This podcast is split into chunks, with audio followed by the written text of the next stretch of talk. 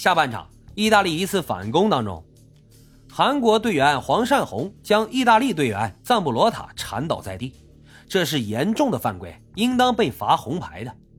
但是此时此刻没有任何哨声响起，裁判对此居然选择无动于衷，怎么可以这样呢？西里欧皱紧了眉头，于是开始在网上搜索这次比赛的裁判信息。这场比赛的主裁判名叫拜伦·莫雷诺。来自于厄瓜多尔，如此明显的误判发生在世界杯的裁判身上，实在是太难见了。然而，没想到的是，这只是众多误判的开始。在下一次进攻当中，托蒂在禁区内被绊倒，但此刻裁判莫雷诺居然判处托蒂假摔，向他出示了黄牌。托蒂两张黄牌也升级成了红牌，被罚下了场。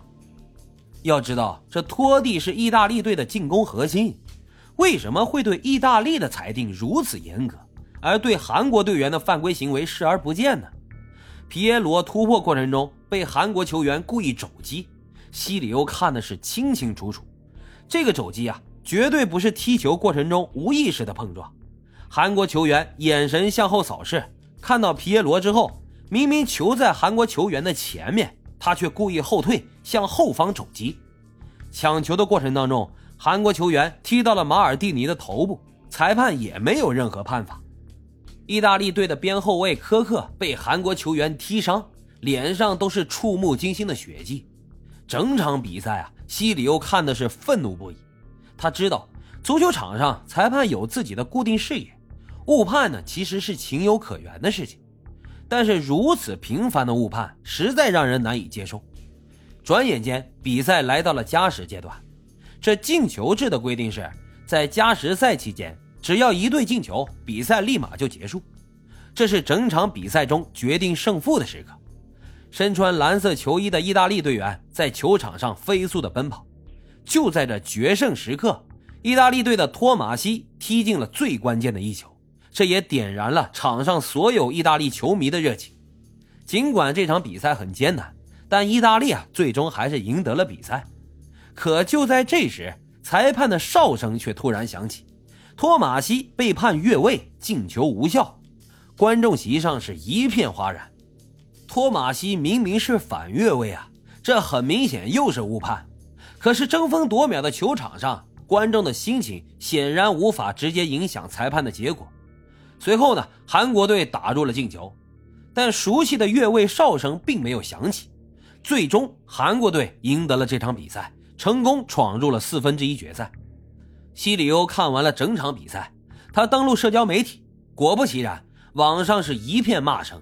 多次重伤其他队员的韩国队和不公正的裁判莫雷诺被推上了风口浪尖。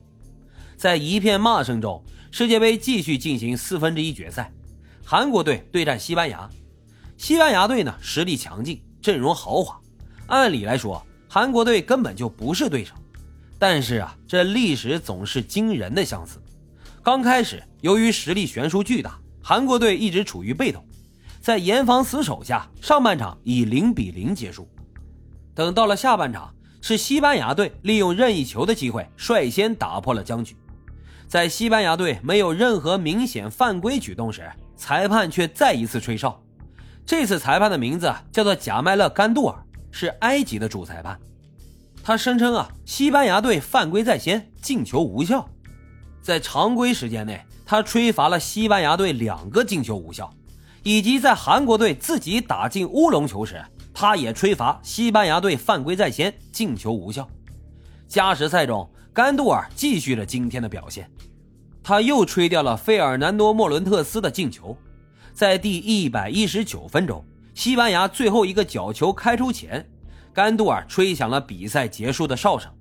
最终，西班牙在点球大战中以五比三输给了韩国。万万没有想到，亚洲队第一次打进世界杯四强，居然是以这样的形式。尽管这网络上是非议四起，但也不能阻止世界杯的进行啊。转眼间就来到了半决赛，就在大家以为历史要再一次重演时，世界杯组委会的主席亲自下场。组委会主席有着“足球皇帝”之称的贝肯鲍尔再也坐不住了，他找到当时的国际足联主席布拉特，临场换了裁判，强调下一场在德国和韩国队的比赛当中，必须要坚持公平公正。如果再出现黑哨事件，一定会让足联主席布拉特付出惨重的代价。最终呢，这场比赛由瑞士裁判梅埃尔担任主裁。在韩国对战德国的那场比赛中，再也没有出现类似的事件了。最终，德国队以一比零的比分结束了韩国的黑马之旅。